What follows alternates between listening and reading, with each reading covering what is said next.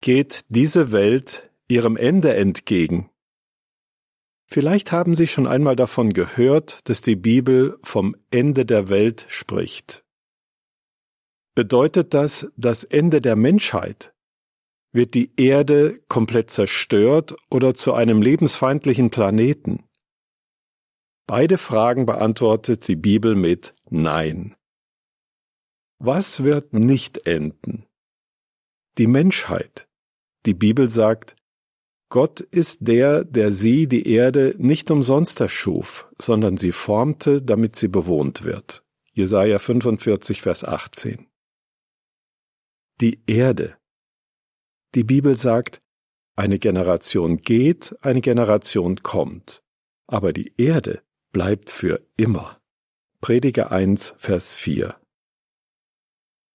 Das bedeutet, Gemäß der Bibel wird die Erde immer bewohnt bleiben und niemals zerstört werden. Aber was ist dann mit dem Ende der Welt gemeint? Zum Nachdenken. Die Bibel vergleicht das kommende Ende der Welt mit dem, was zur Zeit Noahs geschah. Damals war die Erde voll Gewalt. 1. Mose 6, Vers 13. Doch Noah war gerecht. Darum verschonte Gott Noah und seine Familie, aber er vernichtete die Bösen durch eine Flut. Die Bibel nimmt darauf Bezug, wenn sie sagt, dass die damalige Welt vernichtet wurde, als sie von Wasser überflutet wurde. 2. Petrus 3, Vers 6. Das war das Ende einer Welt. Doch was wurde zerstört? Nicht die Erde selbst, sondern die schlechten Menschen. Wenn die Bibel daher vom Ende der Welt spricht, meint sie nicht die Zerstörung des Planeten. Gemeint ist das Ende der bösen Menschen und des von ihnen geschaffenen Weltsystems. Was wird enden? Probleme und Schlechtigkeit. Die Bibel sagt, nur noch kurze Zeit und die Bösen gibt es nicht mehr. Du wirst dorthin schauen, wo sie waren, aber sie sind nicht mehr da. Doch Menschen mit einem sanften Wesen werden die Erde besitzen, und sie werden größte Freude verspüren an Frieden im Überfluss. Psalm 37, Vers 10 und 11. Das bedeutet, mit der Flut zur Zeit Noahs verschwand das Schlechte nicht ein für allemal. Hinterher haben böse Menschen wieder das Leben anderer unerträglich gemacht. Doch schon bald wird Gott allem Schlechten ein Ende bereiten. Wie es der Schreiber des Psalms sagt, nur noch kurze Zeit und die Bösen gibt es nicht mehr. Gott beendet alles Böse durch sein Königreich, eine Weltregierung, die vom Himmel aus über eine gerechte menschliche Gesellschaft regieren wird. Zum Nachdenken. Werden sich die heutigen Herrscher dem Königreich Gottes unterordnen? Wie die Bibel zeigt, werden sie das nicht tun. Unvernünftigerweise werden sie sich Gottes Herrschaft widersetzen. Mit welchem Ergebnis?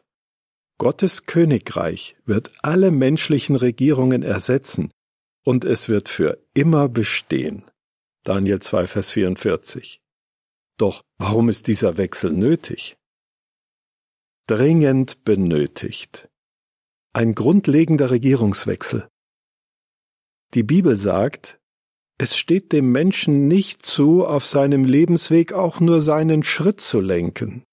Jeremia 10, Vers 23. Das bedeutet, Menschen wurden nicht mit der Fähigkeit erschaffen, über andere zu herrschen. Den Regierungen gelingt es einfach nicht, die Probleme der Menschen zu lösen. Zum Nachdenken. Gemäß der Britannica Academic scheinen die einzelnen Regierungen globalen Problemen wie Armut, Hunger, Krankheiten, Naturkatastrophen und Kriegen oder anderen Formen der Gewalt machtlos gegenüberzustehen. Weiter heißt es, Einige glauben, dass nur eine Art Weltregierung entscheidende Fortschritte im Kampf gegen diese Übel erreichen kann. Aber selbst wenn sich alle Regierungen zusammenschließen würden, es wären immer noch unvollkommene Menschen an der Macht, die außerstande sind, die gerade beschriebenen Probleme zu lösen. Die einzige Regierung, die die Macht hat, alle globalen Probleme dauerhaft zu lösen, ist Gottes Königreich. Gemäß der Bibel geht die Welt, das heutige schlechte Weltsystem, ihrem Ende entgegen. Doch gute Menschen müssen sich davor nicht fürchten, im Gegenteil, sie können sich darauf freuen, denn diese kaputte alte Welt wird Gottes herrlicher neuen Welt Platz machen. Wann wird all das geschehen? Der nächste Artikel zeigt die Antwort der Bibel. Ende des Artikels.